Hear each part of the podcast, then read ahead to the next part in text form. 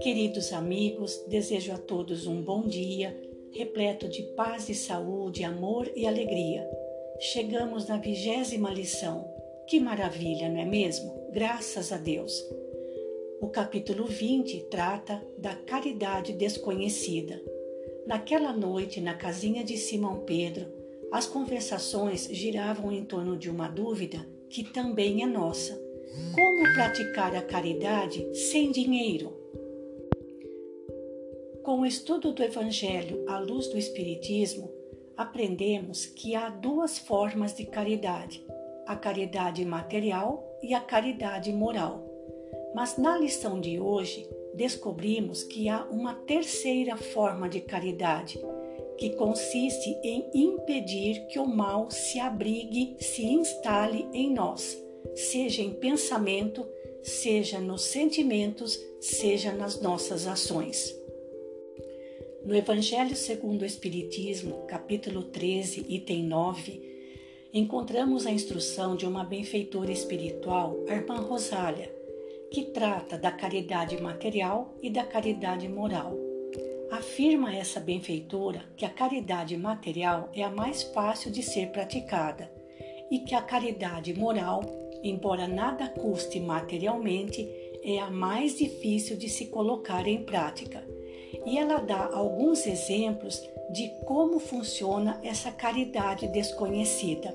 Ela diz assim: quando a gente consegue se fazer de surdo para não registrar uma palavra de zombaria que escapa de uma boca habituada a escarnecer.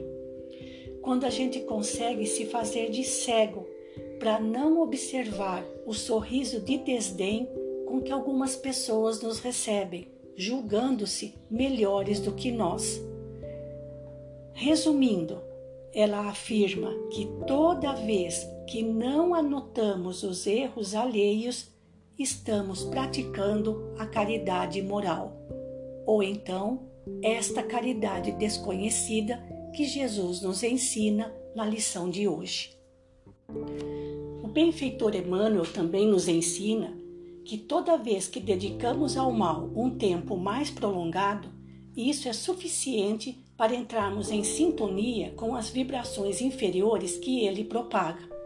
Por isso, a necessidade de nos mantermos sempre em oração e vigilância, para não nos tornarmos nós mesmos instrumentos do mal. Vou contar para vocês um caso de Chico Xavier relacionado ao assunto de hoje. Ele morava em Pedro Leopoldo, junto com seus irmãos, uma família grande, eram 14 irmãos. E certa vez, um assaltante começou a entrar no quintal da casa à noite, roubando as roupas do varal. Os irmãos de Chico, muito revoltados, tramavam uma maneira de pegar o assaltante. E Chico, conhecendo a agressividade de seus irmãos, ficou com medo de que uma tragédia acontecesse e disse que ele mesmo ficaria de tocaia, esperando o assaltante à noite. Feito assim, combinado assim, no dia seguinte não deu outra. O ladrão entrou e levou todas as roupas. Os irmãos de Chico ficaram muito bravos com ele, mas aquilo passou. Certa vez, voltando do trabalho, Chico cruzou com um irmão que disse para ele: O senhor é o Chico Xavier? E Chico respondeu: Sou eu sim, meu irmão. Em que, que eu posso te ajudar? E o, e o rapaz respondeu: Um bilhete seu mudou a minha vida. E Chico perguntou: Como assim? Aí o rapaz contou: Certa vez eu entrei no quintal da sua casa e, ao roubar uma trouxa de roupa, quando abri, tinha um bilhete seu com essas palavras: Vá com Deus, meu irmão, Chico Xavier. Esse bilhete mudou minha vida. Deixei de roubar e passei a trabalhar. E Chico respondeu simplesmente: Graças a Deus, meu irmão. Pois Chico conseguiu vencer o mal com um simples gesto no bem. Pensemos nisso. Fiquemos com Deus e até amanhã.